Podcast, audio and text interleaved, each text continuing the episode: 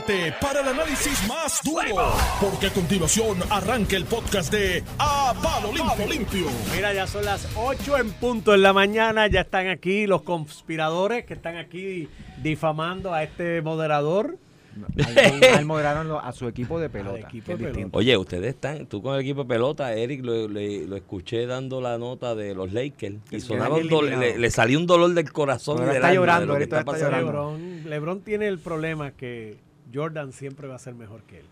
Sí, eso, es insuperable. Sorry. Yo creo que es más emocional de eso también. sí que- Eso no lo va a cambiar nadie. es Ramón. Rosario Cortés. Muy buenos días, Normando. Y don Iván, An- Iván Antonio Rivera y. Reyes en su programa. A palo limpio, estamos aquí, viernes, mitad de semana, no sé el día No, que viernes se me no, quedó el celular. miércoles. Miércoles, mitad de La semana. gana de nosotros. 6 que de. Oye, esta semana para mí ha tenido como 38 días, brother. Sí, pues yo trabajé viernes, sábado, domingo, lunes, martes, miércoles. Yo, yo creo que mañana. No, mañana tengo que trabajar también. Cachín, cachín. Yo creo que el Eso viernes. es mi bueno, ¿verdad? Malo que no tengas trabajo. El viernes me van a tener que ir a buscar a. Oye, ¿dónde podemos ir el viernes? El viernes tenemos algo.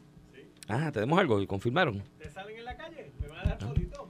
Ah, ¿Cómo? yo la otra vez te invitamos y no llegaste. Ah, tú no llegaste, ¿verdad? Tú eres un aguajero. Mira, Iván, Mira, preñado, preñado esto de noticias. Preñado. Sigue, oye, el tema del aborto sigue siendo la cuestión, creo que de mayor discusión política en el país. Vemos lo que está pasando en el Partido Popular Democrático, que lo ah, analizamos ayer ad nauseam. Pero en el PNP no es poca cosa tampoco, lo del aborto. Está, está llegando el PNP ahí. No, no, llegó, llegó. Escuché una entrevista ahorita de camino acá a Tomás Rivera Chat de, con, Carmen Jovet. con Carmen Jové y le dio un salpazo a Perluis. Le dio uno, yo le No, no, le dio.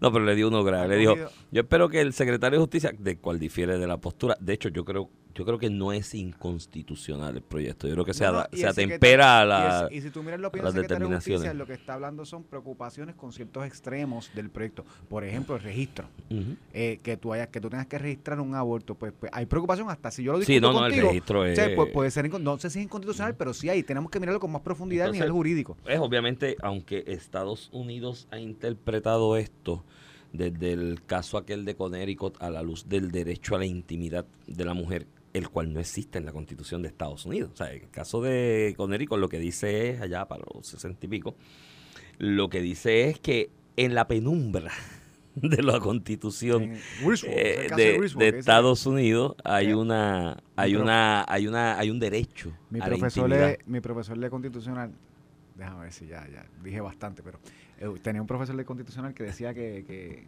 que parecía que los jueces del Supremo estaban fumando marihuana y entre el humo y eso Vieron la el derecho a la intimidad. vieron, Aquí está la intimidad. Aquí está la intimidad. En el caso de Puerto Rico, fíjate, es curioso porque en el caso de Puerto Rico, nuestra constitución que en cuanto a derechos como tal, de hecho tiene una carta de derechos. La de Estados Unidos no, la de Estados Unidos eh, eh, se han establecido los derechos a base de enmiendas prácticamente. A la constitución, el de Puerto Rico sí, hay una carta de derechos que se alimentó de aquella discusión de la Declaración Universal de Derechos eh, Humanos eh, en el 48, que comenzó esa discusión, y nuestra constitución se forja en el 50-52, así que estaba ahí ese vívido ese, ese tema después de la Segunda Guerra Mundial en el mundo, y hay un derecho a la intimidad, categóricamente, así que en ese aspecto del el registro, Es pues que- sí, es que creo que... Llevaba décadas. una- Acuérdate que la, la Constitución de Estados Unidos es bastante anterior, incluso las, las- Ahora- las primeras enmiendas de derecho. Pero llevaba tiempo discutiendo, discutiéndose en las escuelas de derecho si hay un derecho a la intimidad. Y el. Supremo, post- pero cuando ya se discute la Constitución de Puerto Rico, ya esa discusión está en las escuelas de derecho. Y después el Su- Supremo de Estados De Unidos hecho, lo acoge. Don David Hedfeld, que fue mi profesor de Derecho Constitucional, él llega a Puerto Rico porque él fue perseguido en Estados Unidos por aquello de que allá en los 40 él hablaba de un derecho a la intimidad, en- específicamente en el caso de las intercepciones de las llamadas telefónicas que el FBI eh, eh, realizaba. Por eso en Puerto Rico hay una prohibición específica de, la intercepción de llamadas telefónicas, porque don David Helfeld llega a Puerto Rico en ese eh, tumulto ¿no? que ocurría en Estados Unidos. Él era muy cercano desde desde el, el último gobernador eh, estadounidense en Puerto Rico y se queda pululando en esas esferas y ahí pues está eh, ese, ese derecho. Me comentaba una, una amiga a la que aprecio mucho ayer y siempre tiene unas visiones importantísimas, interesantes desde el punto de vista sociológico me dice, pero Iván, es que cuidado porque el derecho a la intimidad y el derecho a intimidad de la mujer, ¿y cuál derecho a la intimidad? Si cuando naces necesitas que el Estado te lo mantenga, renuncia a esa intimidad y te vas y te registras y pones vida, obra y milagro y sucesión en el, en el, en el, en el departamento de la familia o donde sea que lo tenga. En el caso donde hay una alegación de maltrato, la intimidad se vuela en cantos que tiene el derecho a la trabajadora social en el deber de pariens patria este que hablan del Estado, ¿no? De velar por la vida de, de, de- de ese niño. Ese derecho a la intimidad vuela en canto, pues tienes que abrirle las puertas a la trabajadora social en tu casa y que ella abra la cena a ver si hay comida, que abra la nevera a ver si hay comida, que vaya al baño, que vaya al closet a ver si hay ropa. Así que ella me dice, ¿cuál derecho a la intimidad? ¿Entiendes? Tú sabes, este, eh, eh, eso, eso está cuare en ese análisis que ella hace y me dice, yo no soy abogada, tú eres el abogado. Y yo, bueno, sí, eso se fundamenta en el deber de parens patria del Estado de velar por la vida de ese niño. Eh, entonces ahí, y, esto es otra, porque antes le escuché a alguien que dijo que, que el, el derecho, el, el niño, ¿no? Este bebé, el, nacituro, eh, que está en la barriga de la madre, que es vida cuando se le corta el ombligo y vive y, no no necesariamente No, eso no es no. así No, A ni ni- para el derecho es así. ni pa'l porque- derecho es así. Porque ya tienen unos derechos incluso en la barriga, el concebido bueno en nacido. el eso eso es enmienda en el en el, Sí, en el Código en Civil. el Código Civil puertorriqueño antes en Puerto Rico antes de esta enmienda del Código Civil es reciente el del Sí, el- 2020 el, que dice eso partiera de la premisa que una mujer a los nueve, nueve meses puede abortar y en ninguna parte no, es en así. ninguna parte del mundo eso es, Es como así. que el planteamiento. Entonces, el, el, el, pero en derecho, en la enmienda del Código Civil del 2020, antes del 2020, en derecho de sucesiones, que es donde más tangencial era esto en algún momento, era que tenía que haber una certificación del médico para que fuera heredero. para que fuera heredero de que por lo menos respiró un minuto Ajá. y vivió un minuto ahí, o un, digo un minuto no, no un tiempo, sino que, vi- que vivió, que vivió, aunque muriera en el, en, el naci- en el nacimiento, en el parto, y ya heredaba, porque el médico certificó que pues nació vivo y se murió a los 30 segundos, al minuto, a los dos minutos. En el derecho penal en Estados Unidos, a nivel federal, cuando hay jurisdicción penal, tenemos un caso en Puerto Rico, Verdejo. Verdejo. Verdejo enfrenta dos asesinatos, el de la, el Y- de la madre, el de la joven que, que fue asesinada y el del Y bebé en que llevaba Puerto Rico siempre ha sido un agravante cuando tú haces un delito contra una mujer embarazada. Sí, es un agravante en el caso que es un Puerto Rico. sujeto No es otro quieres- asesinato, pero, es un agravante. pero es un agravante. Lo que parte es que es un sujeto eh, del que hace más eh, peor, ¿verdad? O, o- o grave el- un delito particular. Pues así, así. que lo estás considerando. Es una agravante. Así que se considera eso. Yo creo que esto está madurando un punto, Ramón. Pero, pero Que volviendo a- una salida airosa de todo esto para todo el mundo. Estos de estos casos y situaciones que, mira, mano, llévalo a referendo. ¿Qué Pero sí sabemos lo que va a pasar. Ah, bueno, pero, Pero, es para que, que, no es quepa que duda. Iván, esto, y, y te quiero volver al tema base, ¿verdad? De cómo ya esto volvió al PNP. Es No, no, que- que es hecho PNP, del Rivera Chat dijo que esa es la postura de Perluisi, Dijo- estar en contra del proyecto y que está utilizando a Mellado y a exhortó- Domingo Emanuel y de... Exhortó a que la gente deje de estar escondiéndose en otra Sí, a él, le dijo a él, le dijo, estás Ya- escondiéndote detrás de las expresiones de Dice, Mellado y las de Domingo Emanuel. Y Esto de prácticamente Mellado, fue que lo que Mellado dijo. lo que habla es que desde el punto de vista médico, 22 semanas no para todos los casos es punto de habilidad, que en efecto tienes razón desde el punto de vista médico, pero desde el punto de vista jurídico no se trata de que en todos los casos sea viable, es que la ciencia haya demostrado que puede ser viable, es como yo, yo decía un poco, hoy en Puerto Rico el derecho dice que un menor de 18 años no puede beber. Pues habrá unos 17 que pueda y unos 19 que sea una responsabilidad, pero el derecho no es así, no es caso a caso. Sí, Tiene sí, que poner sí. la línea, ¿verdad? Para dejar una regla clara, más cuando tiene Puerto algo penal. En Puerto Rico no puede beber a los 18 años, pero, Pero puede soplar hasta no puede soplar hasta punto 7 guiando. Ajá. Si tienes licencia a los 16. ahí no tiene issue, ahí no tiene ahí no tiene es que es cosas de la colonia. pero volviendo un poquito al tema, dicen eh, eh, la posición de Mellado y de Justicia, que no necesariamente es en contra del proyecto, levantan unas preocupaciones que sería bueno que las miren. Pero Tomás, Rivera aprovecha para decir, y esto debe ser el gobernador adel- adelantando su criterio. Sea, Sí, sí, los está usando de avanzadores que, para... que el ajá. gobernador se- y que y exhortó al gobernador a que se expresara. O sea, va, ven acá, métete en el pote este y Por su eso, es como que la pelea no puede ser Sí, nada más sí. en el PPD, Va- vamos a echarla aquí en el vamos a tirar la línea también. aquí, allá están dándose candela, olvídate de eso, yo quiero Y candela esa aquí también. exhortación va a seguir. Comenzó ayer aquí Sí. con Carmen Joven, en exclusiva en Noti1, Ajá. pero eso es- yo estoy seguro que va a seguir esa Pero exhortación. Pedro Pelice se expresó lo que se puede expresar en este momento, que se aseguren de que la medida que toman la hagan con cuidado y que sea constitucionalmente lo que debe eh, exhortar todo el mundo. Incluso la comisionada residente dijo lo mismo, dijo yo respeto el derecho a la vida. ¿Quién no respeta el derecho a la vida? Todavía- o sea, el, el hecho es No, cuando no, es vida, pero ¿quién no respeta el hecho de la vida? Entonces, pero sobre los méritos de las 22 semanas, eh, Jennifer González como comisión residente lo que dijo fue, eh, no he leído el proyecto, lo pedí para leerlo, pero lo importante es que aseguren que no que no violentan derechos, pero no va al hecho de si las 22 semanas es el punto correcto o no. O sea, eh, en este escenario, alguien que está fuera de la legislatura, como es la comisión residente del gobernador, lo que pueden decir es lo que han dicho. La intervención de Tomás Rivera para traer un poco al gobernador al tema, ¿verdad? Y tal vez eh, buscar ahí la controversia que tiene el Partido Popular ahora mismo. Y creo, pues, Sí, el Partido Popular pues ha llegado a, a- a mayores porque ya la cuestión está... eh, medio mundo está pidiendo una reunión de la Junta de Gobierno y que se, la Junta de Gobierno tome acción al respecto. Yo creo que la acción, me imagino que tan- pedirán en esa Junta es la destitución del presidente, ¿no? Él se defenderá y demás.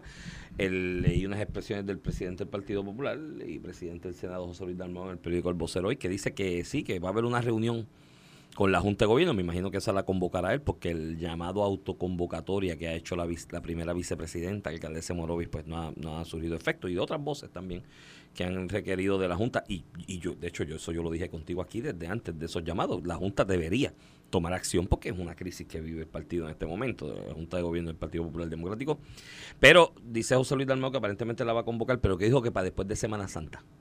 Que después de Semana Santa, entonces que pase, que eso es, ¿cuándo es que es Semana Santa? El 15 es el Viernes Santo, sábado de Gloria 16, domingo 17, domingo es Resurrección, el 18 la planilla, será como para el 20 de abril allá, me imagino que hay una esperanza eh, de José Luis Dalmau de que eh, obre el milagro de Semana Santa en esta situación y, y él pueda salir airoso No, no, en esa Junta de Gobierno. A lo mejor, oye, a lo mejor resucita el creo- domingo también y él a- y a- políticamente. Y es lo que voy. Creo que José Luis Dalmau, obviamente cuando empiezan los gritos de hay que convocar la Junta, el hecho de decir yo la voy a convocar es la posición correcta porque el otro es no la voy a convocar y los reglamentos siempre disponen que los miembros de la Junta se pueden convocar solos. Entonces, Claro. irte por encima del presidente convocando con votos, porque ya todo el mundo estaba diciendo que había que reunirse, iba a ser lesivo para José Luis. Así que creo que lo correcto fue decir, Yo la voy a convocar. convocar. Y no para mañana, No, no, para después. Vámonos para Semana Santa. seguro. Y eso es otra estrategia porque ahora mismo el tema está bien caliente, eh, es un poquito volátil. Ya después de Semana Santa lo puedo atender con más prudencia y algo me huele que lo va a atender con números. Mira, vamos a ver quiénes están a favor y en contra de esto. Porque estoy seguro que muchísimos líderes del Partido Popular le han comunicado que están de acuerdo con su postura. Te lo aseguro, la gran seguro. mayoría. Y me imagino que él lo diría como, Y hay mira, encuestas. y hay Primero, y hay encuestas. Hay encuestas. Estos son los líderes del Partido Popular que han respaldado esto. Y estos son los números de esta estrategia.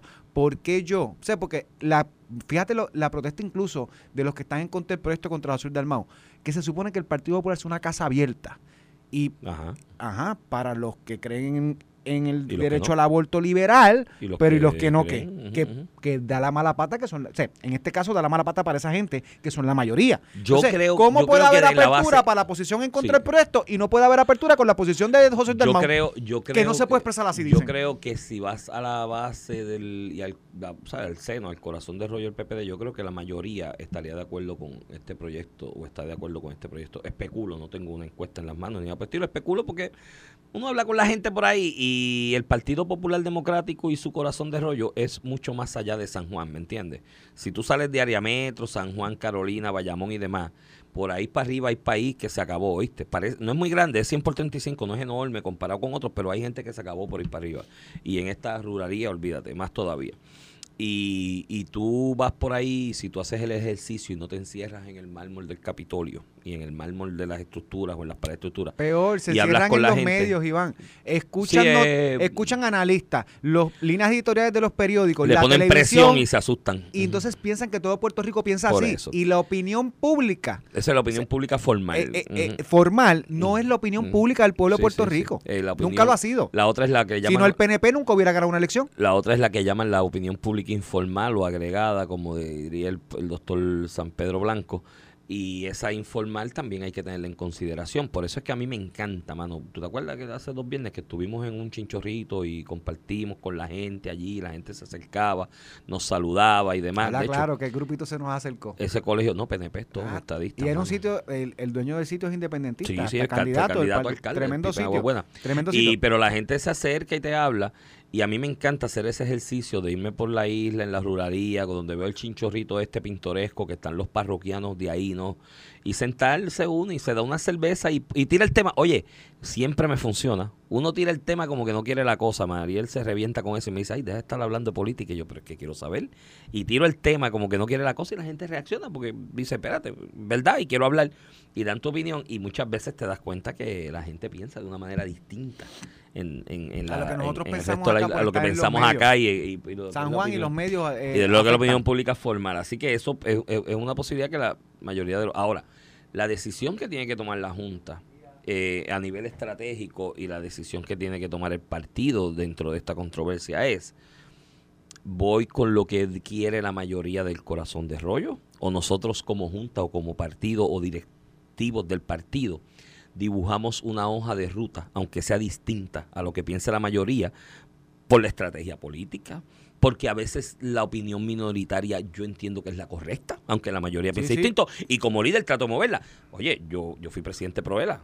O sea, Proela no, lo- los libre asociacionistas de verdad, no los buscones que estaban, que decían que eran libre asociacionistas hasta que llegaba la Que papeleta. elecciones y le dan contratos y todo, siguen ahí. Sí, sí, no, no, no, no, eran libre asociacionistas hasta que cogían o se postulaban o conseguían un contratito en una agencia de gobierno No, o querían ser jueces o unos que se fiscales. postulaban bajo la bandera de la asociación. Como Claro, porque Te estoy hablando de Vega Ramos. Porque, no, Y- no, no, no, y no, no limites a Luis, no, no- limites a Luis. un montón, porque Yo- de los que yo genuinamente yo recuerdo estoy desde pensando niño en Luis.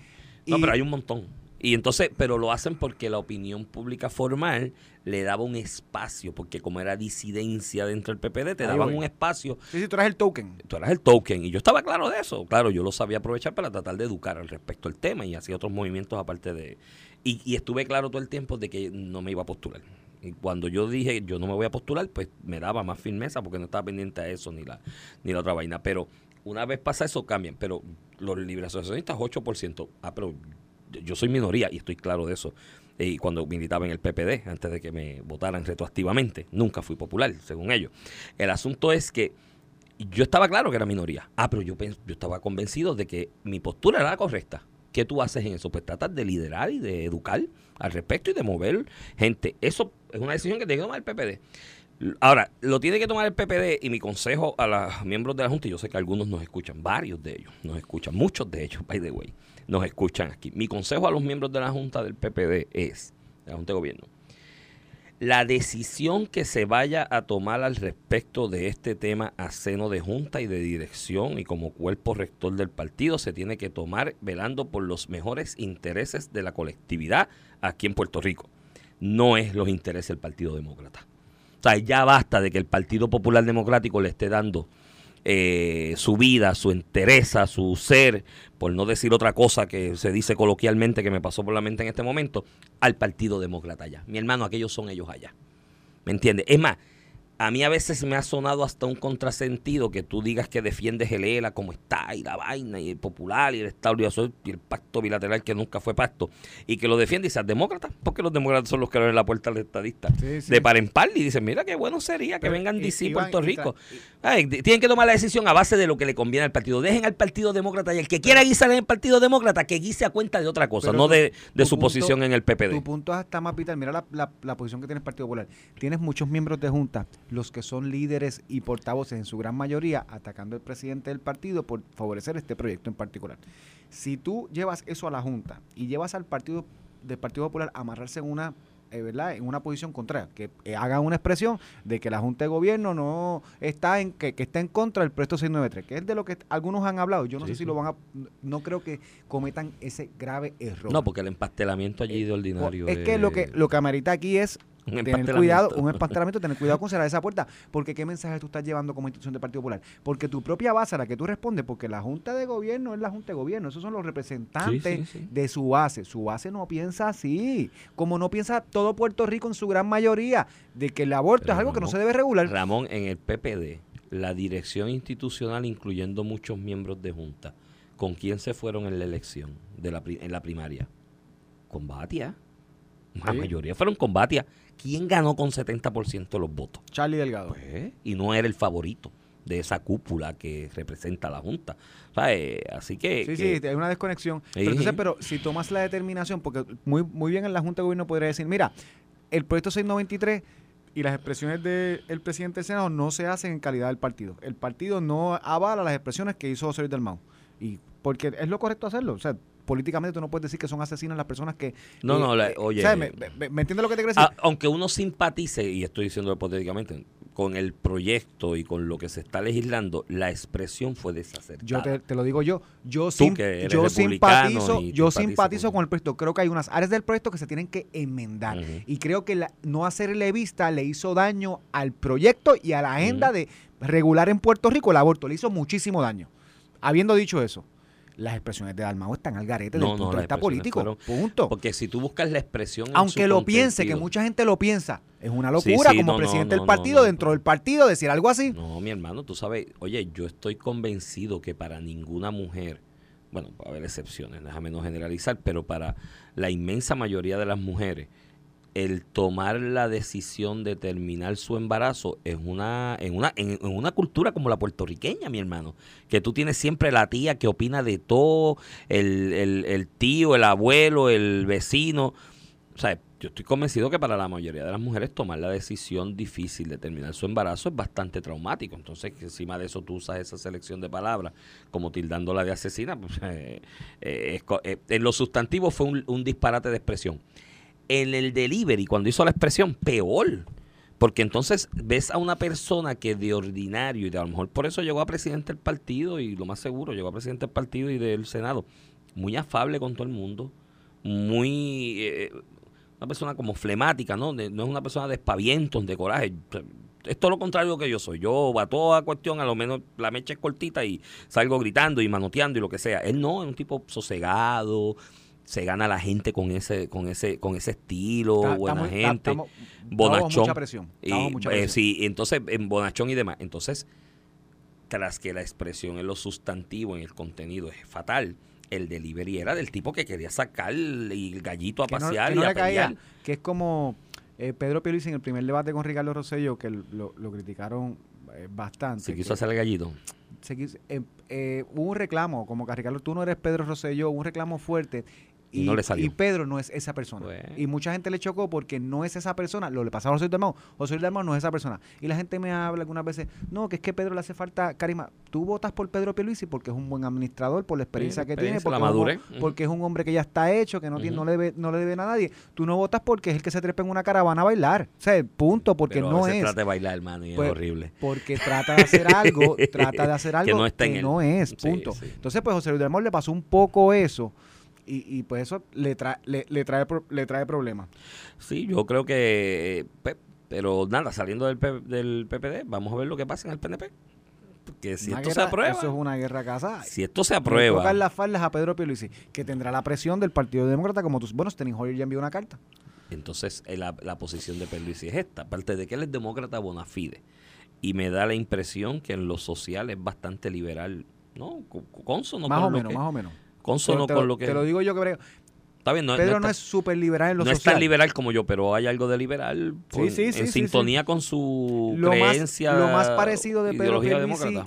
a los demócratas es lo social, porque en, Bueno, lo, en lo económico, No, en lo fiscal económico es es, eh, eh, eh, bastante liberal y muy bien, qué bueno que sea así, porque como está este país, mi hermano, que todo el mundo quiere socialismo y todas las medidas son socialistas, qué bueno que, que hay un gobernador así, pero bueno, eso es otro tema. El asunto es Está por allá en Madrid, yo creo que va a ver a Díaz Ayuso. Va a ver a Díaz Ayuso. Estamos ahí A ver si hablando. se le pega algo allí de Díaz Ayuso. Sí, mano. La valentía. Díaz la valentía y la. Yo creo que el fuete, el fuete, el, El fuete, el el fuete. centrismo en el tema este de Díaz Ayuso, un proyecto interesante. De hecho, va a ser presidenta de España. O sea, apúntalo por ahí hoy. No, apúntalo por ahí. Eso está cuajándose, mano, a una velocidad famosa. Está manejando lo brutal. Bueno, se cargó a Casado. Se cargó a Casado.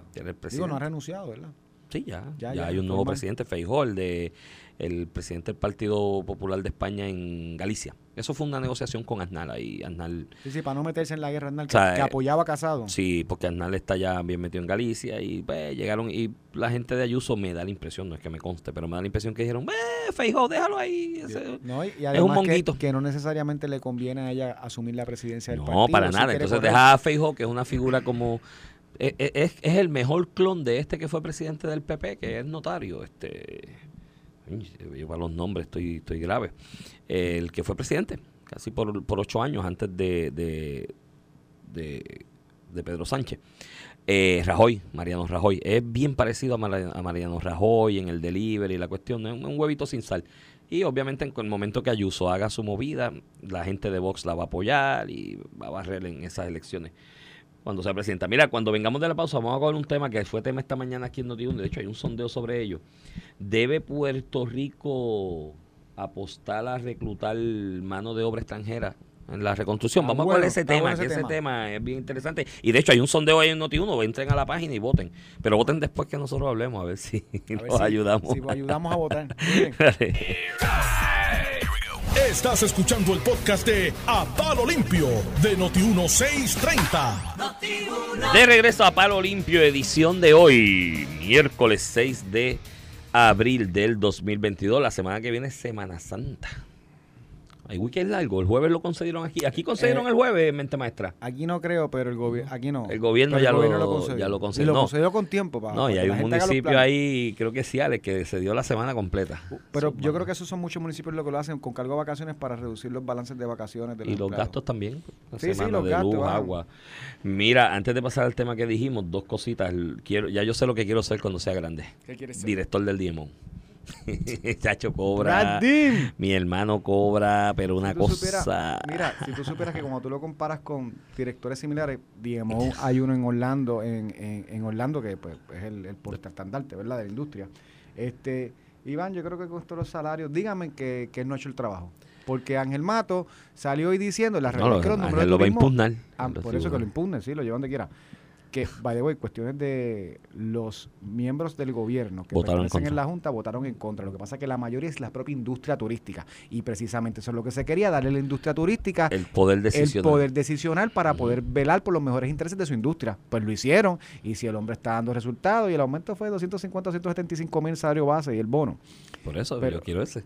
Ah, está bien, pero Ángel Mato se puede oponer si me dice, mira, eh, esto bajó, porque es que tenemos números históricos de turismo en, los, eh, eh, en el pasado De hecho, año. se habló. Y de recuperación, Puerto Rico se ha recuperado a nivel de turismo como se- ninguna otra jurisdicción en todo el hemisferio. Y el, y el amigo Manolo Sir explicó cuando Armando aquí la razón de su voto, que es, mira, en la coyuntura histórica que está, Claro, él el como cuestión de que conciencia. sensible, el gobierno tiene que ser más sensible. Prudente y muy bien. eh, Pero qué la bueno que la correcta. Junta del 10, precisamente porque, tú sabes, te voy a decir la verdad, por Manolo Ciro y todos los demás, actuaron políticamente. Si votaban a favor de darle un aumento a Brad Dean en tiempos que estamos en crisis fiscal, Sí, la gente sí. y la opinión doble pública que le encima. Eh, ajá. pero precisamente por eso el DMO funciona, porque la decisión se tomó sin importar lo que la política mandaba. Digo, la no sé mayoría cómo- son la propia industria. No sé cómo Ángel impugnaría eso en los tribunales, pero porque si eso es la Junta y lo que la Junta decidió de esa estructura eh, in- independiente, ¿no? Pues eso es lo que es. eh, hablaba también Manolo y, y Ángel Matos de que, pues sí, hay ocupación completa en Puerto Rico. ¿Tú sabes cuál es el problema con eso? No es que estemos en las pampas, en las pompas eh, con turismo, es que hay muy poca habitación. no tenemos muy poca habitación Nosotros para el volumen Nosotros tenemos 11 mil y pico, tenemos 12 mil y pico. por, tem- por, por temporada. De hecho, un República entendido- Dominicana, República un- Dominicana tiene cerca de 100, creo. Un una cosa así. entendido en el tema me 100.000. dice que para exponenciar la capacidad de uso, porque el hombre no es puertorriqueño, es estadounidense, se dedica a eso, organizar convenciones para corporaciones grandes o grupos grandes empresariales y demás. Me dice él que él no ha podido organizar una de las convenciones o encuentros que él organiza en el Centro de Convenciones de Puerto Rico, aunque él quisiera, porque aunque es estadounidense, se pasa aquí en Puerto Rico y le encanta, llama a Puerto Rico, es que no tiene hoteles, no tiene habitaciones. Él me dice, Cerca, de 90 mil habitaciones tiene República Dominicana. por eso, Puerto Rico tiene 11 mil o Más 12 mil. barato. Él me dice que Puerto Rico necesita al menos 30 mil para que se puedan hacer convenciones de la magnitud de las que lo organiza en Estados Unidos, que le encantaría hacerlas aquí, pero mira, nos faltan, eh, ¿cuánto? 19 mil habitaciones, de 18 mil, para llegar a ese punto de ejecución máxima. Y ¿sabes qué? Cada vez que alguien dice que va a ser un hotel, se amajan tres de una palma. Eh, y dicen, por aquí pasa una tortuga y una hotel allí, bien en Rincón, bien en otro lado. y bueno.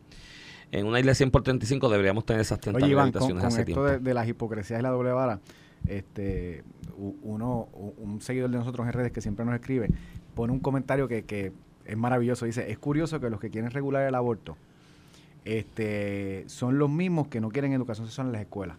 Y, y tienes un punto. Y los que están en contra del aborto, los que están en contra del aborto, que no quieren que el, que el Estado se meta a regularlo, son los que auspician educación obligatoria sexual en las escuelas, son los que auspician que la, que la ley obligue a las personas a ser parte de una unión. O sea, estas partes liberales Sí, sí, Se- en eso son más... y los que quieren regular aborto, por otro lado, son Sí. los que hasta los otros días estaban diciendo que el Estado no puede obligarte a ponerte una vacuna.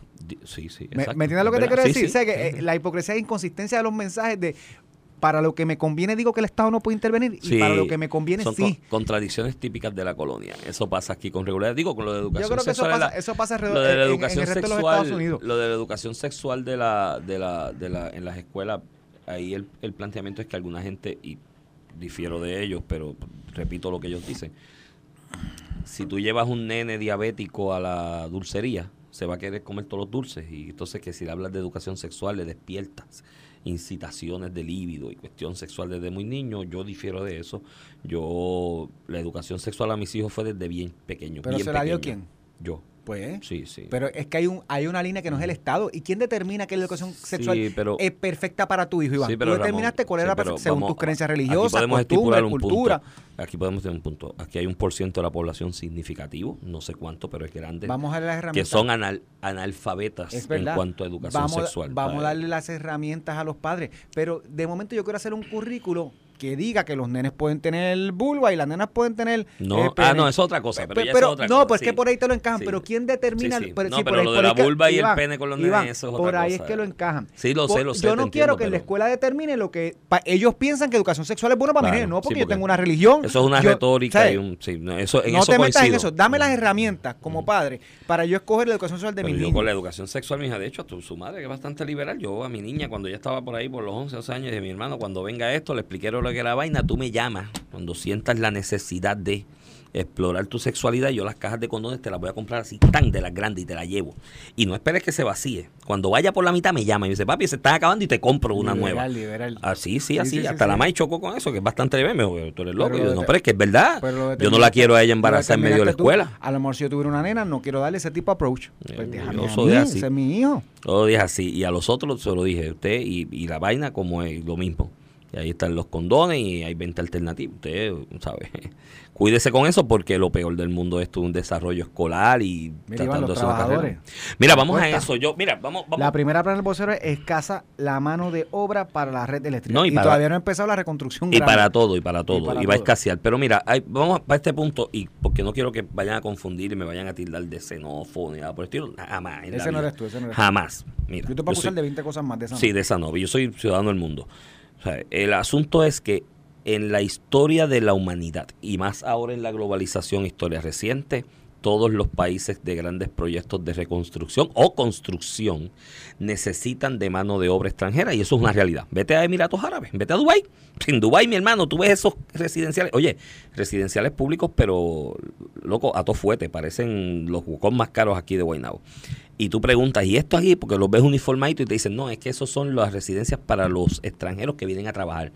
Nunca te lo hacen ciudadano, pero los invitan a trabajar y le proveen casa y demás. En Puerto Rico no hay primero casas y apartamentos para ubicarlo. Eso pero siempre todas las grandes economías del mundo y en la globalización van a necesitar. Pero yo creo que en Puerto Rico se deben agotar todos los esfuerzos razonables, ideas e iniciativas para readiestrar mano de obra, identificar mano de obra informal que está por ahí regada. Mi hermano, aquí solicitaron 1.5 personas millones, eh, millones de 1.5 millones de personas púas.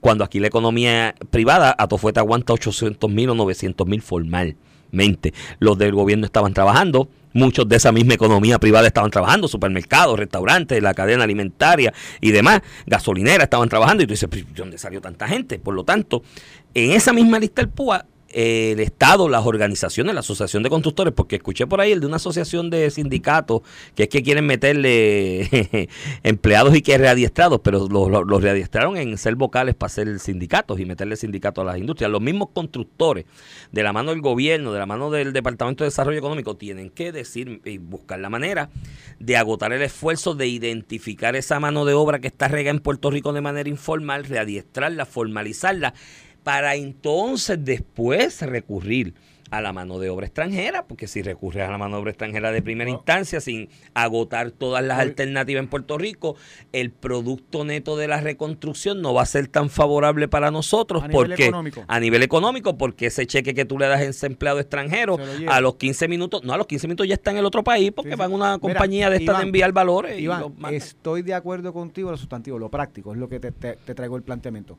Puerto Rico, que tiene una participación laboral entre 41 y 45%, tú dices, bueno, hay 55 personas que todavía tú puedes eh, eh, buscar. Pues, pues no, porque muchas de esas personas ya trabajan en una economía informal. O sea, no es una persona que tú puedes atraer a la economía formal porque ya tiene su trabajo.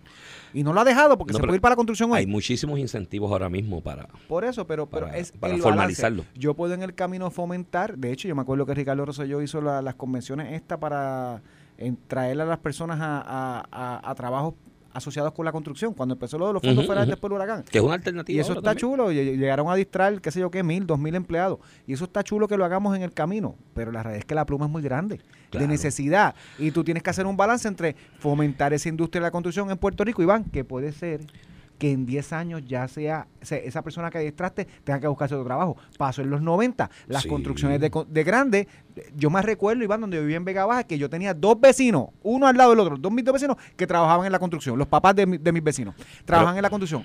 Eso en los 90 era otra cosa. había una historia grande. ¿Qué pasó con todas esas personas que estaban en la construcción después de que se acabaron los 90? Tuvieron que irse Tuvieron que buscar, otro trabajo, el desempleo, lo que sea. A lo que voy que es un balance entre tú, a quién puedes atraer a trabajar en la construcción sabiendo que a lo mejor en 10 años esa industria ya no está igual que ahora y que te vas a quedar sin trabajo. Eso va a depender de nosotros también, si va a estar o no. Y segundo, Puerto Rico hay mucho que construir. Y segundo, que la construcción va a ser tanta. Mira, solamente en la red eléctrica ya hay escasez y esto es de lo. De, de, sumar eso CDBG, CDBG, MIT. hay un montón de fondos que van a requerir que tú traigas no capacitado, no, no que vayas a capacitar, que traigas personas capacitadas ya. Especializadas. Sí, no, y especializadas porque en la red eléctrica hay una y, por ejemplo, el caso especialidades, eh, pero hay otras áreas los profesionales, ingenieros, arquitectos, o sea, eso tú no los puedes adiestrar para la construcción que ya estamos aquí, o sea, ¿qué ah, no, eso eso, pero te estoy hablando de la mano de, obra dura, no en esencia. Que es la cantidad mayor. Pero aquí se estima entre 40 a 45 mil esa necesidad.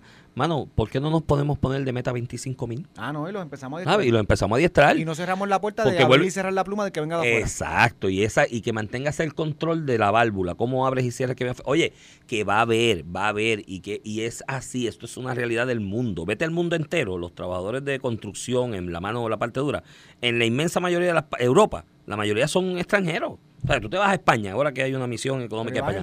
Vete a ver. El tren urbano, el tren urbano fue con mexicanos, con mexicanos esencialmente, ¿no? En la parte de los túneles y demás, pero después lo movieron para las otras áreas porque se dieron cuenta que era mano de obra hábil y que no existía mucho.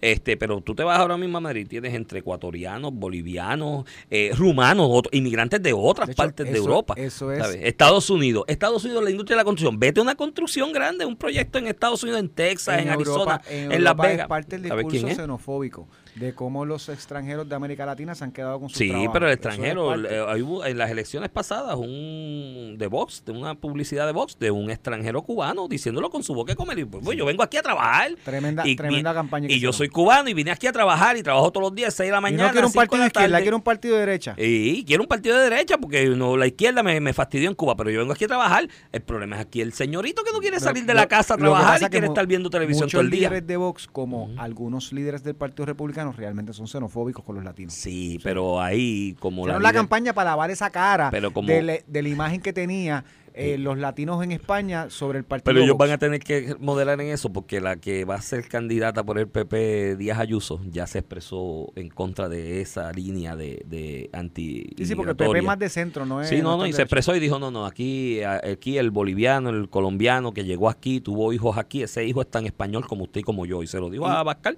Y Abascal no va a correr al margen de Díaz Ayuso porque sabe que la necesita. Y en Estados Unidos la diferencia entre republicanos y demócratas, que la tildan de, de xenófobo, ¿verdad? De, de, de, discrimen contra los latinos, también es una gran hipocresía. Porque una cosa es tú decir, yo odio a los latinos, otra cosa es decir, en, en mi país, en Estados Unidos, hay una regla migratoria hay una regla migratoria. Eso fue lo que dijo Trump. Por eso, lo, y Trump y, líder republicano. Y cuando entraba. ganó Biden y, la, y las aulas siguen. Las aulas siguen, con, de los niños. Y con Obama estaban también. Lo que te digo es que la política migratoria de que hay que cumplir una regla. No, no todo el que quiere puede entrar a Estados Unidos. Eso es así. No. Y, y, eso lo apoyan demócratas y republicanos. Lo que pasa es que lo usan como elemento discursivo para decirle racistas a, los, a los republicanos. Yo he estado en tres países que no son Puerto Rico ni Estados Unidos con visa de estudiante estado ahí y tú sabes cuál ha sido la precaución que yo siempre he tomado, que el pasaje de regreso al día siguiente de que expira la visa ya está comprado cuando llego.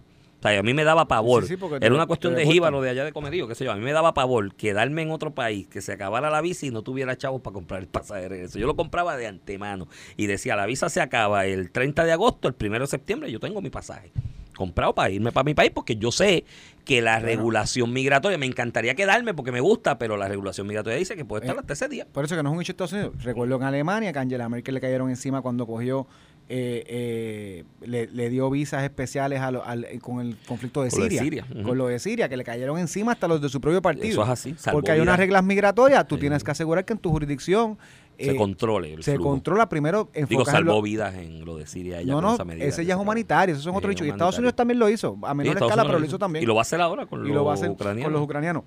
Que eso son ayudas humanitarias, pero a nivel re- regulatorio, si tú quieres mantener una economía fuerte como la de Estados Unidos, como puede ser la de España, la de Alemania, tú tienes que controlar el flujo de ciudadanos porque al final del día tú tienes unos empleos limitados y unos recursos limitados. Por eso, y en ese aspecto, pues mi llamado es a las tanto, primero a, la- a las instituciones oficiales del gobierno, el, el DEC, el, todas la- la- la- las instituciones gubernamentales alrededor de este tema, el Departamento del Trabajo también y demás, el Departamento de Agricultura, porque se habla también de esta alternativa de visas especiales para el sector agrícola.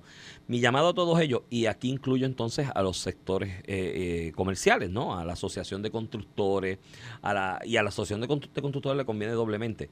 Porque si lo hacen a través de los canales del Estado y los mecanismos que el Estado puede implementar, la Asociación de Agricultores es lo mismo, te evitas lo que vi, escuchado y estoy escuchando por ahí, que es que hay unos sindicatos que ya te quieren meter la unión en la compañía Sí, tuya de sí, construcción. sí, sí. Pues ¿cómo tú evitas eso? Que esa, esa realidad, que es una realidad que tenemos que rescatar esa mano de obra, formalizarla y readiestrarla, o readiestrarla y formalizarla, la hagas tú a través de esos mecanismos y no a través de la unión, porque si lo, lo haces con tus propios mecanismos y los del Estado, te evitas la pelea con la unión. Mira, ahí está Alex con invitados inter- interesantes y temas interesantes, manténgase en sintonía. Esto fue el podcast de A, A- Palo Limpio de Noti1630. Dale play a tu podcast favorito a través de Apple Podcasts, Spotify, Google Podcasts, Stitcher y notiuno.com.